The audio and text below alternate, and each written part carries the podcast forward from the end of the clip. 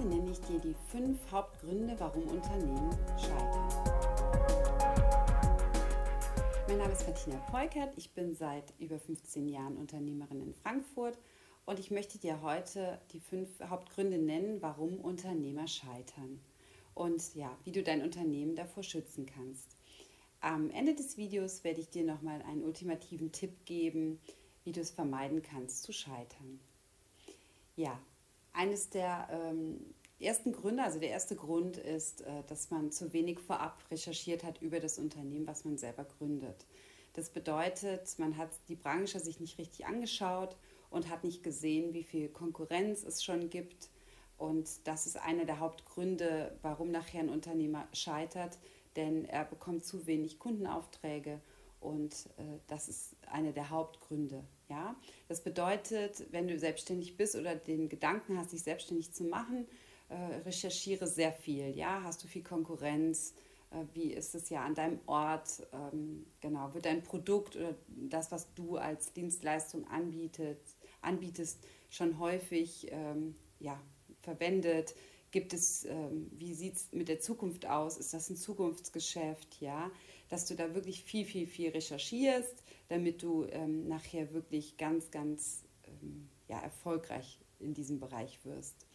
Und da auch mal schaust, äh, ob du vielleicht ein Alleinstellungsmerkmal hast, denn das ist ganz, ganz wichtig. Also es kann schon 100, ähm, zum Beispiel, ich sage jetzt mal Kosmetiker geben, aber wenn du ein Alleinstellungsmerkmal hast, etwas machst, was niemand anders macht, dann ist es egal, ob es dann 100 schon gibt. Ähm, wenn, dich, wenn du was Einzigartiges hast, dann bist du ja sozusagen alleine damit und dann ähm, ja, schützt es dich dann zu scheitern. Ja, der Hauptgrund, auch statistisch nachgewiesen, sind ähm, als zweiter Punkt die fehlenden Rücklagen. Also gerade ähm, man sollte immer versuchen, Geld zurückzulegen, nicht nur versuchen, sondern es auch machen. Denn äh, ja, das einmal ist es halt das Finanzamt, was auf jeden Fall irgendwann kommt, wenn man Gewinne macht und dann Steuer haben möchte. Es können aber auch Krisen sein, die man damit äh, bewältigen kann. Das, also Krisen ist wirklich schon Sport für Unternehmer. Ja, also es bei mir auch, es geht nie geradlinig, es ist immer wieder irgendwas, was dann doch dazwischen kommt und wenn man dann Rücklagen hat und auch mal vielleicht ein, zwei Monate hat, die nicht so gut laufen, dann kann man das damit halt wieder auffangen. Hat man aber gar keine Rücklagen, das ganze Geld ausgegeben, dann wird es halt schwierig. Ne? Also deswegen fehlende Rücklagen ist wirklich der Hauptgrund, äh, warum Unternehmer scheitern. Dann ähm, der dritte Bo Punkt ist, äh, dass zu viel nach außen gewollt wird. Ja, das heißt also, ich, viele brauchen sofort ein fettes Auto, den teuersten Anzug und nach außen muss alles perfekt sein. Ja, aber es ist nichts dahinter. Das heißt, man hat sein ganzes Geld ausgegeben für das, was nach außen gestrahlt wird, das neueste iPhone.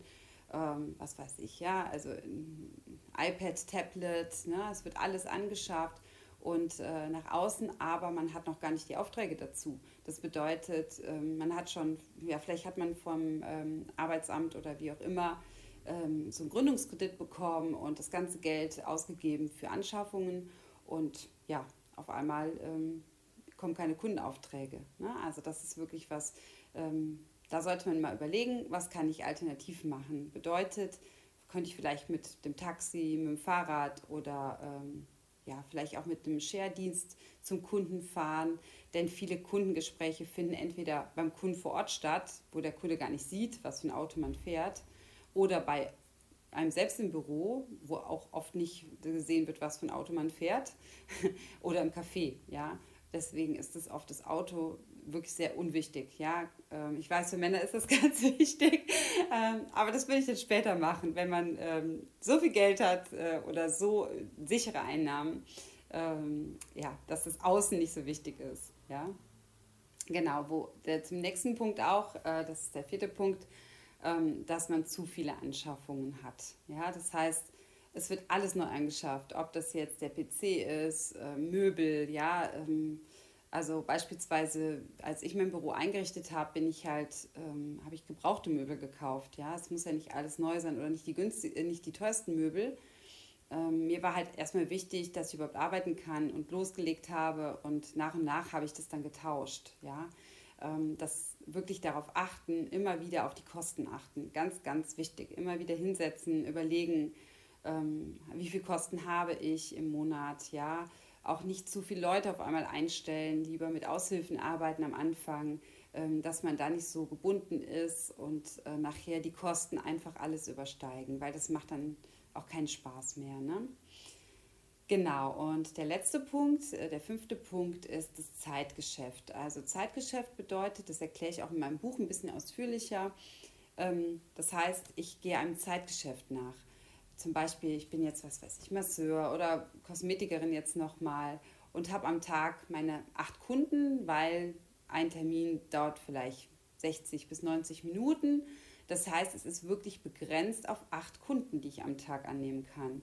So, dann schalte ich eine Werbung und die schlägt ein und ich habe auf einmal 100 Kundenanfragen. Ja, was mache ich dann? Ja, ähm, dann bin ich erstmal komplett ausgebucht und meine Altkunden haben auch keine, kann ich gar nicht mehr dran nehmen. Das bedeutet, schau immer, dass du nicht nur ein Zeitgeschäft hast, sondern immer ein Mengengeschäft dabei.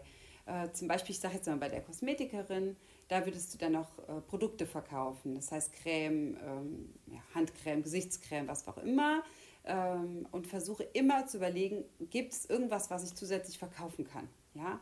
Ähm, auch bei Dienstleistungen gibt es irgendwas, wo ich nur einmal auf den Knopf drücken muss und ich kann es verkaufen. Ja? Wo ich nicht ähm, der Ze also zeitabhängig bin. Und ähm, das ist halt wirklich ein Punkt, wo viele nachher scheitern, weil sie erstmal einen Burnout irgendwann haben ähm, und die Anzahl begrenzt ist. Die können halt kein Kapital aufbauen. Ne? Was dann auch, also passives Einkommen noch zusätzlich. Also wenn man wirklich ähm, schon mal die, das Mengengeschäft hat, würde ich auf jeden Fall noch ein passives Einkommen aufbauen. Das bedeutet, ähm, dass Geld reinkommt, ohne dass man viel machen muss, wie zum Beispiel Vermietung oder Buchverkauf, dass man ein Buch schreibt, ähm, dass man nachher einfach verschiedene Einnahmequellen hat. Ja, und das ist halt ganz, ganz wichtig und hilft auch davor, dass man nicht scheitert. Ne? So, und mein ultimativer Tipp, wie du es schaffen kannst, nicht zu scheitern, ist, von Anfang an, ich weiß, es ist schwer, aber 50 Prozent von, von deinen Einnahmen zur Seite zu legen und nicht auf, möglichst nicht auf das gleiche Konto, auf ein extra Konto, sondern auf ein ganz anderes Konto. Ähm, du gibst natürlich beide auch bei der Steuer an, ist klar, aber das ist dann einfach ein Konto, wo du gar nicht das Geld siehst. Also das ist ganz wichtig, denn wenn du das Geld immer wieder siehst, denkst du, ach, ich kann ja vielleicht doch mir noch was davon kaufen. Und äh, wenn du 50 Prozent, also 19 sind ja oft schon für die Mehrwertsteuer, und wenn du einen Spitzensteuersatz hast, ähm, dann sind 50 Prozent weg von deiner Rechnung. Ja? Das heißt, leg es direkt beiseite, dass du es gar nicht siehst. Ja? Und ähm, du wirst wirklich nachher über diesen Tipp glücklich sein. Denn das hilft dir wirklich vor, vom Scheitern. Denn das Finanzamt wird kommen und wenn du dann auf einmal keine Rücklagen hast, äh, ja, dann geht es ganz schnell bergab und ja, kannst dann Insolvenz anmelden. Das wollen wir nicht. Genau, das war am Schluss mein ultimativer Tipp. Also, wenn dir mein Video gefallen hat, dann würde ich mich freuen, wenn du mich ähm, auf Instagram abonnierst, ähm, auf Facebook folgst und ja, diesen Kanal abonnierst. Und wenn du Fragen hast, kannst du dich jederzeit an mich wenden. Ich freue mich auf dich. Deine Martina.